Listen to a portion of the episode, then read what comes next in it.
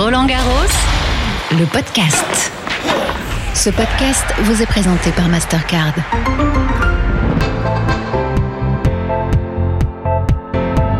Bonjour à toutes et à tous, bienvenue dans l'avant-dernier épisode de Roland Garros le podcast édition 2022. Et oui, c'est bientôt fini. Mais pas le temps de se morfondre, on a encore des choses à découvrir. Encore deux balades sonores pour vous donner à entendre les coulisses. Fermez les yeux et laissez-vous guider. Ils sont littéralement les petites mains qui apaisent, calment et soignent les corps des champions. Aujourd'hui, pas de carrière sportive possible sans kiné ou préparateur physique, alors que les organismes des deux finalistes doivent fournir un dernier effort pour tout donner lors de cette finale. Je vous propose une visite du centre médical de Roland Garros. Bonjour. Bonjour, je suis Barbara. Enchantée. Badge escorte. Oh là là, quel accueil. Barbara, pas de souci. Merci. Bah non, mais c'est faire les choses bien. Les espaces joueurs sont sécurisés pour que ça soit réservé euh, qu'aux joueurs et que ça se passe le mieux possible. On va aller par ici. Donc là, on va descendre euh, au niveau des vestiaires. Donc un lieu très sensible et on va aller dans, vers le service euh, médical qui est ici, qui est situé entre les deux, les deux vestiaires, hommes et femmes, là où se situent aussi les salles de kiné et où est le centre médical névralgique. C'est la salle d'attente. On est chez le médecin, quoi. Bah oui, c'est un centre médical, c'est normal. hein. Faut donner sa carte vitale quand on arrive Non, pas ici, non. Donc là, on a les salles de consultation pour les médecins. Voilà. Et là, vous avez le bureau médical. Imaginons, un joueur arrive. Ouais. Alors qu'est-ce qui se passe? Il voit l'infirmière qui va euh, rentrer son nom, son dossier et tout ça. Elle va l'amener ici dans la salle de consultation et le médecin va venir du bureau pour le consulter. Ensuite, il lui fait le diagnostic et tout ça et il repart dans la salle d'attente où il s'en va. Il va dans la salle d'attente, comme nous tous finalement. Exactement, oui, c'est Il pareil. n'est pas pris en priorité parce qu'il est champion de tennis ou championne Ils de sont tous tennis. champions, ceux qui sont là. C'est les mêmes. Donc ils attendent tous euh, qu'on s'occupe d'eux. Bah, oui, bien sûr. ouais, ouais, ouais. La chambre de consultation, une, deux, il y en a plusieurs. Ça, c'est le bureau du médecin-chef. Et ensuite, là, on rentre. Alors, vous n'auriez pas le droit normalement, mais on va y aller. Ah, c'est le podcast Donc là, officiel de Roland Garros quand même. Dans la salle de kiné collective. La porte est ouverte, on voit effectivement des lits de soins. Je sais, pardon, c'est peut-être pas le terme exact. Non, c'est des tables de massage. Mais c'est pareil. J'en fais pas assez souvent, c'est pour ça. Ça faudrait. Hein. Où là, on peut 1, 2, 3, 4, 5, 6, 7. Il y a 8 tables. Donc 8 joueurs en même temps peuvent être traités. Mais que des hommes, hein. hommes et femmes sont, sont séparés. Hommes ici, femmes là-bas. Par contre, au niveau des kinés, on peut avoir des kinés femmes qui s'occupent des hommes, mais on peut pas le contraire parce que le circuit va. Et, et voilà. Et donc Guillaume est un des kinés de l'équipe. Bonjour Guillaume, on visite. À part les joueurs, personne ne vient. Ah. Voilà. Donc ici, vous avez euh, bureau du podologue, pédicure podologue. Dans mon équipe, on a aussi la salle d'échographie. Et là, il y a un accueil avec euh, des infirmières qui accueillent les joueurs et ensuite les orientent vers les médecins et pour qu'ils soient soignés le mieux possible et puis qu'ils puissent euh, donner le maximum sur le terrain. C'est un mini hôpital en fait. Ouais, ouais, un mini hôpital, ouais, c'est un peu ça. Bah, après, on a tout ce qu'il faut euh, s'il y a des urgences euh, en dehors, euh, avec euh, des, correspondants dans, tous les hôpitaux du coin, des spécialistes et tout, pour s'occuper des. on a environ entre 600 et 700 joueurs en tout. Euh, Il y a une deuxième infirmerie qui est aussi au Suzanne Lenglen. Et puis, euh, ouais, 600 à 700 joueurs, plus leurs accompagnants. Donc, c'est beaucoup de personnes euh, éventuellement à, à s'occuper médicalement. J'enlève le mot mini alors que j'avais mis devant hôpital. C'est- une belle structure. Pour l'instant, il n'y a personne qui se fait euh, soigner, traiter, c'est plutôt bon signe, ça doit vous plaire. Non, non, non, pas du tout, parce qu'en fait, nous, on n'est pas là que pour soigner, on est là aussi pour aider à récupérer et tout. Donc en fait, ça fait partie du travail basique. Donc au contraire, plus il y a de travail, plus il y a de joueurs, ils ont besoin de récupérer. Le joueur professionnel de tennis, il est toujours euh, pas à moitié blessé, mais il y a toujours des petits trucs, mais surtout, il faut qu'il récupère le mieux possible. Et ça, c'est le boulot des kinés, ostéos et tout ça, de les aider à récupérer le mieux possible pour qu'ils expriment euh, tout leur potentiel sur le terrain. Ça, c'est Véro, notre infirmière euh, chef. Bonjour, euh, infirmière chef. Comment ça se passe? Ça se passe bien. Qu'est-ce que vous êtes en train de faire J'ai l'impression d'être à la pharmacie, c'est ça? Eh ben là, on organise la pharmacie pour les joueurs. Des médicaments à ranger. Exactement, tous les médicaments à ranger, à classer, préparer les chariots pour les box. C'est ça, c'est l'hôpital avec les petits chariots et ouais, ouais, on s'y croirait. Moi qui n'y vais pas très souvent, j'ai l'impression d'y être. Je termine la visite justement. Donc là, vous avez des salles de kiné individuelles. Là, là, il y a la salle de, salle de kiné euh, pour euh, les, les joueuses féminines. C'est grand? Oui, c'est assez grand, il faut de la place. On a joué quand même deux tournois hein, sous Covid, donc euh, il fallait vraiment espacer et tout. Et puis, bah, il faut qu'ils aient des beaux locaux. C'est, euh, on est quand même euh, un grand chelem, Là, on peut soigner combien de personnes en même temps? Qu'on peut mettre sept joueuses. Sans problème. Il y a à peu près 7 kinés qui vont travailler là. Au début du tournoi, quand il y a le plus de travail, la direction du tournoi met beaucoup de moyens pour le service médical, pour que les joueurs soient vraiment bien soignés, dans des bonnes conditions. Et ce qu'il y a d'autre qu'on ne peut pas aller voir, mais dans les vestiaires, on a aussi des bains froids pour qu'ils se, récupèrent.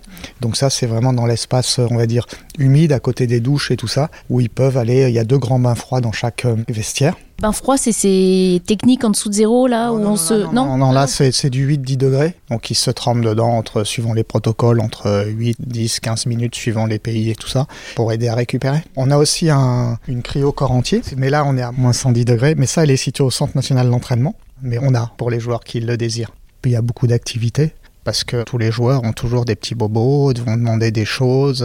On imagine pardon que ces joueurs, ils ont leur propre staff médical et que peut-être ils ne font pas si facilement confiance à des gens qu'ils ne connaissent pas, qui leur sont étrangers. Ouais, alors ça, ça dépend des, ben, on va dire les, les, les, plus fortunés, les joueurs les plus fortunés, parce que ça coûte cher de voyager avec euh, un staff médical, mais il n'empêche que souvent ils ont plus quelqu'un qui va les aider à récupérer, donc un, un kiné, un prépa physique. Ils ont beaucoup moins de, de médecins ils font, ils font confiance. Et puis, c'est des équipes qui sont là depuis longtemps. Les joueurs reviennent. Il faut savoir aussi qu'on travaille aussi sur le RPM. C'est le, tournoi de Bercy au mois d'octobre. Donc, c'est la même équipe médicale. Donc, obligatoirement, ils ont l'habitude, ils ont confiance. En règle générale, on, est considéré comme un très bon service médical sur le tour. Et puis après, le, joueur qui est malade, qu'il aille voir un médecin en ville ou sur le tournoi, il aura plus confiance euh, médecin tournoi parce que il peut se mettre en contact avec sa structure médicale euh, chez lui et tout ça. Puis ensuite, la proximité aussi, parce qu'on est dans les vestiaires. Hein. Les, bah, les vestiaires, c'est de l'autre côté. Donc voilà, c'est optimal pour euh, s'en occuper.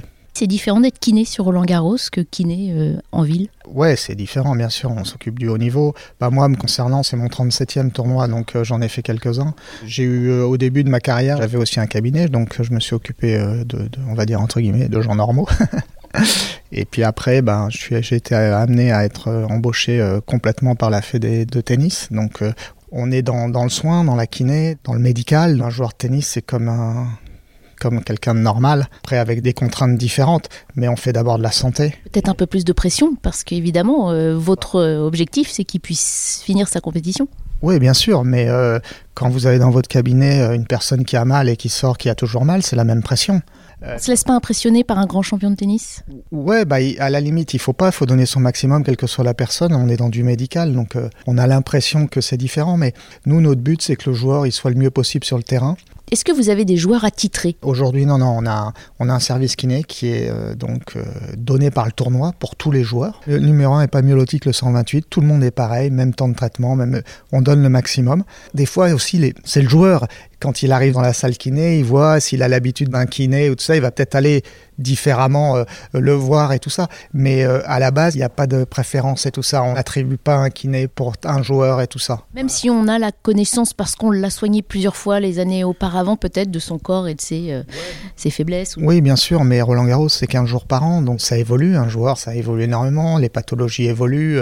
Il peut arriver blessé, pas blessé, avoir des choses. Après, c'est une question de confiance. Il y a des joueurs, ils préfèrent tel kiné parce que, puis aussi techniquement, c'est-à-dire que le kiné, on le décrit d'abord par ses mains. C'est ce qu'il va faire avec ses mains. Donc il euh, y en a qui sont plus habiles pour des choses et tout. Donc le joueur il sait, il se parle, les joueurs aussi, ils ont l'habitude de venir. Donc oui, il y en a qui vont plus facilement vers tel kiné ou, ou un autre. Malgré ça, est-ce que vous avez des, des souvenirs peut-être plus particuliers avec un joueur ou une joueuse euh... Sur les, les, 37 ans, oui, il y a, surtout il y a de l'évolution. Hein. Il y a énormément d'évolution sur tout ce qui se fait, sur les bains froids, la récupération. Il y a, il y a 30 ans, on n'avait pas, on, on s'en occupait pas beaucoup. Par rapport à la récupération et tout, c'est euh, l'année où c'est très vieux, hein, l'année où euh, Michael Chang gagne. Hein. Je sais pas pourquoi je sentais que vous alliez me parler de ça. Tout le monde en a beaucoup parlé, c'est vrai. Ouais, mais nous, nous, nous c'est assez particulier parce qu'en fait, donc euh, il sort de son match contre Lendl, le fameux match contre Lendl, où il est complètement, on va dire complètement cuit. Et là, il y avait un kiné euh, qui était sur circuit ATP, qui était assez ancien, et qui lui dit, bah viens avec moi, on va marcher. Et avant, l'ancien central de Roland, parce qu'on appelait ça, c'était pas le cours Châtrier, c'était le central à Roland Garros, il y avait une coursive intérieure. Et là, donc, il l'a pris avec lui. Donc, Michael, il était très jeune, il écoutait, tempérament asiatique, qui écoutait, qui était un super joueur, un super bonhomme. Donc, il pouvait plus bouger, il a réussi à le faire marcher. Ils ont pris de l'eau, il s'est hydraté, donc il l'a fait tourner euh, sous le cours pendant, euh, je sais pas, trois quarts d'heure, une heure. Et c'était le début de la récupération active ce que maintenant les joueurs font sur vélo et tout. Et après, il a pu être traité, massé et tout, parce qu'en fait, on pouvait pas le toucher. Oui, il était raide, il tout ça. Donc, il l'a fait marcher, hydraté, et ils ont marché, ils discutaient, ils marchaient. Et puis deux jours après, il gagnait sa demi et deux jours après, il gagnait le tournoi. Donc euh, c'était c'était quelque chose qui se faisait pas à cette époque. Oui, maintenant c'est obligatoire, c'est-à-dire que c'est on est on est à un tel niveau d'exigence physique, que ce soit chez les garçons ou chez les filles, que euh, ils peuvent plus passer à côté de ça parce que euh, s'il y en a un qui passe à côté, l'autre il passe pas et il va lui marcher dessus. C'est une obligation, c'est des Formule 1 quoi. Hein, maintenant, tous tous. Ça veut dire aussi que c'est à vous parfois d'annoncer une mauvaise nouvelle à un joueur s'il a une blessure euh, plus importante ou ils le sentent déjà eux-mêmes s'ils se blessent euh, ici? Nous, on est là pour donner des avis. Le joueur, c'est son corps, c'est son tennis, c'est son match. Le kiné et surtout le médecin, un diagnostic, un avis. Les pour, les contre, euh, qu'est-ce qui va se passer euh, Tu risques d'aggraver ta blessure ou pas, ou choses comme ça. Et après, c'est le joueur toujours qui décide. Il y a que un truc qui peut, euh, où le médecin peut arrêter, c'est s'il y a un vrai enjeu cardiaque ou une chose comme ça. Où là, le, médecin peut, peut dire non, non, là, c'est fini. euh, voilà. C'est de l'humain, hein, donc euh, ils sentent, ils sentent, et puis aussi ça dépend de l'adversaire. Ils l'ont déjà battu plusieurs fois. Comment Il y a plein de choses qui vont rentrer en ligne de compte, sachant quand même que c'est Roland Garros, c'est un grand chelem, c'est important. C'est là où ils vont asseoir leur leur qualité, leur réputation et tout ça. Donc euh, ils vont souvent au maximum qu'ils puissent aller. Et puis après, bah, s'ils sont blessés un petit peu de temps, bon, bah, ils, vont, ils vont se reposer. Je vous sens, on sent dans votre voix euh, qu'il y a quand même de la passion, toujours 37 ans après votre première euh, participation ici. Qu'est-ce qui vous plaît encore dans ce métier? C'est un milieu incroyable. Bah, c'est, on côtoie des athlètes hors normes, c'est un événement hors norme. Et donc de vivre ça de l'intérieur, c'est, euh, ouais, c'est magique. Quelque part quand même des... Les joueurs, c'est quand même des, des gens incroyables parce qu'ils poussent au maximum leur, euh, leur corps, leur concentration, plein de choses. Donc c'est vrai que c'est, c'est assez excitant, quel que soit euh, le nombre d'années qu'on ait fait. Quoi. Qu'est-ce que vous savez de ces joueurs que nous ne savons pas? Qu'est-ce que vous avez réussi à percevoir euh, d'elles et d'eux euh, quand vous passez un peu de temps avec eux? C'est des êtres humains. Ça, c'est la première chose. Parce qu'on a l'impression que c'est des surhommes, des surfemmes, mais pas du tout.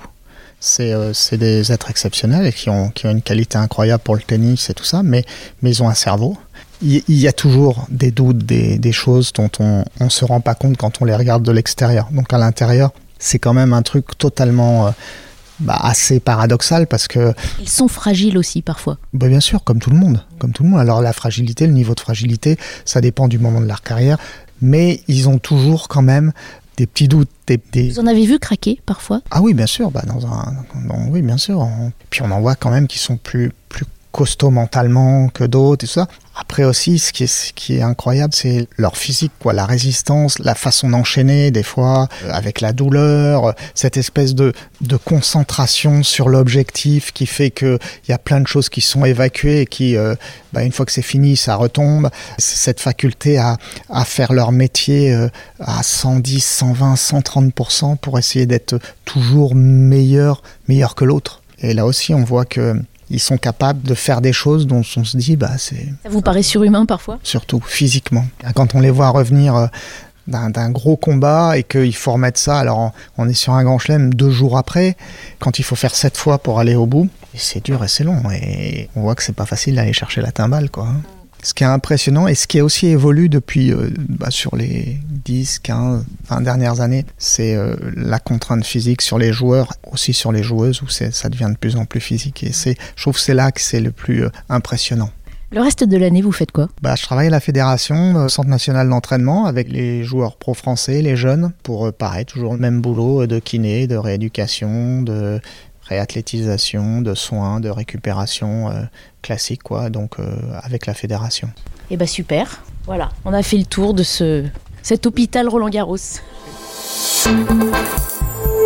Au terme de la finale d'âme, c'est Igas Viantec, la numéro 1 mondiale, qui s'impose en battant Coco Gauff en 2-7, 6-1, 6-3. Très belle finale, très beau match.